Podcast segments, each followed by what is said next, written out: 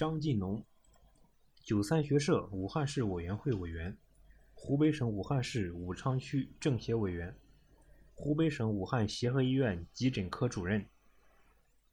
现在已经进入战役下半场，我们响应习总书记构建人类命运共同体号召，向国际主义战士白求恩学习，致力于协助全球华人所在的国家抗击疫情，交流分享经验，同舟共济，共度难关。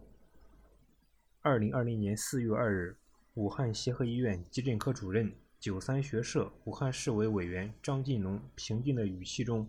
透露着坚定与希望。张近农对三月底那场全英文直播讲座记忆犹新。当天，他通过全球抗击新冠疫情一线医生交流群这个两千余人的微信群，面向海外抗疫一线医务人员，做了题为“战胜 COVID-19 的希望在于建立特异性免疫”的直播。他以流利的英文，就如何建立特异性免疫患者抗体、核酸的检测方法及要点、医护工作者如何防治新冠肺炎进行了详细的指导。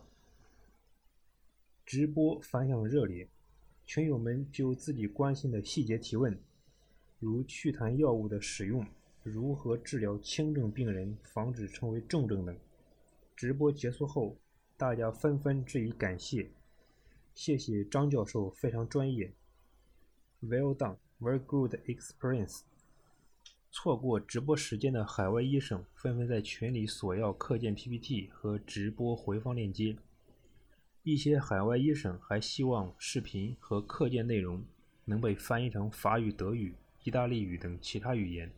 紧跟着，有志愿者就自告奋勇接下了翻译工作。我是新冠肺炎治疗实验的小白鼠，一月份在一线感染后，在家隔离痊愈了，不到一周就继续上班，目前身体健康，抗体很高。张继农语气轻松地说：“感染了新冠肺炎，一定不要丧失希望，就把它看作一次普通的感冒。我治疗过的新冠肺炎患者邵胜强，原本病情严重，由于他没有丧失希望。”积极配合治疗，最终转危为安。张近农作为患者的治疗心得和经验，为全球新冠肺炎的治疗提供了巨大的帮助。他编写的武汉协和医院发热门诊新冠肺炎诊疗方案，是全国首个新冠肺炎诊疗方案。实践证明，这个方案成功救治了许多患者，并最先提出阿比多尔治疗新冠肺炎有效。后来被写入国家方案中。受科技部委托，他编写了方舱医院轻症新冠肺炎的诊疗方案，极大缓解了轻症转重症的压力。他制定的方案应要求分享给了湖南、广东等省的专家。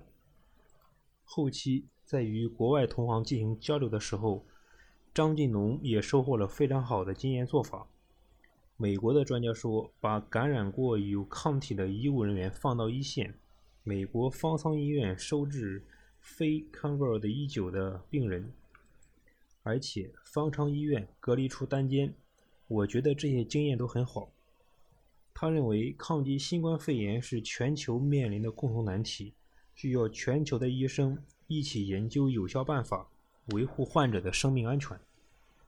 除了通过微信群与海外医生分享经验，张近农还受腾讯和阿里巴巴健康委托，录制全英文视频讲解新冠肺炎的防治，分享给世界其他国家，并接受西班牙 MDS 委托，分别录制了两个视频，分享给公众和医生。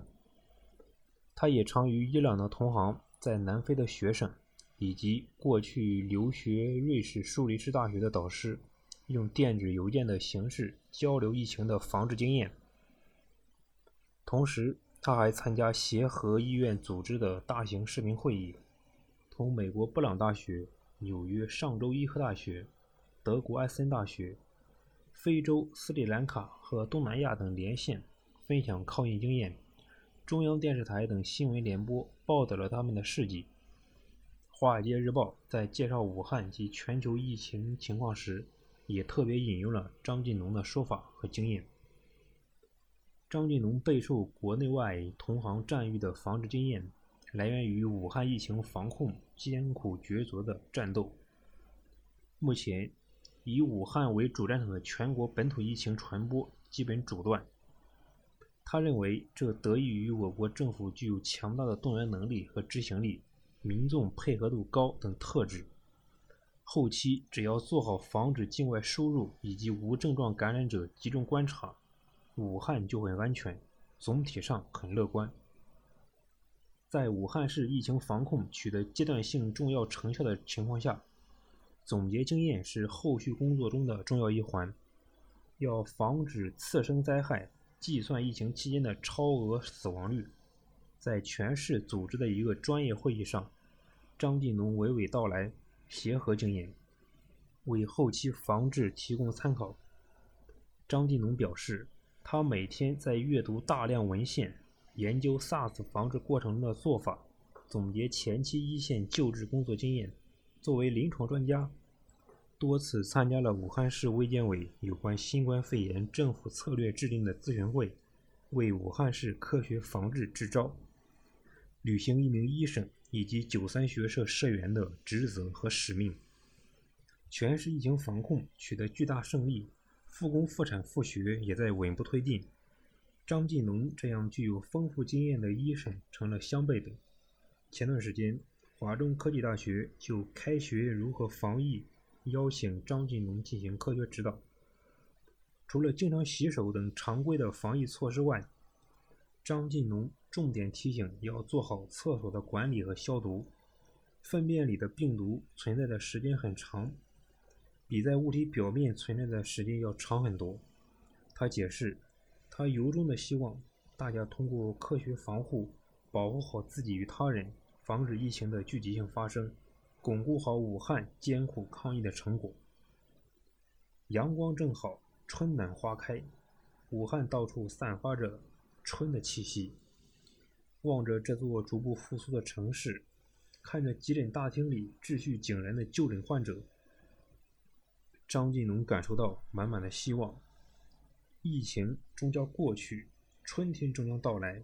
作为一名医生，他将永远怀着医者的救世情怀和使命担当，同大家一起坚守这座城市，守护百姓生命健康。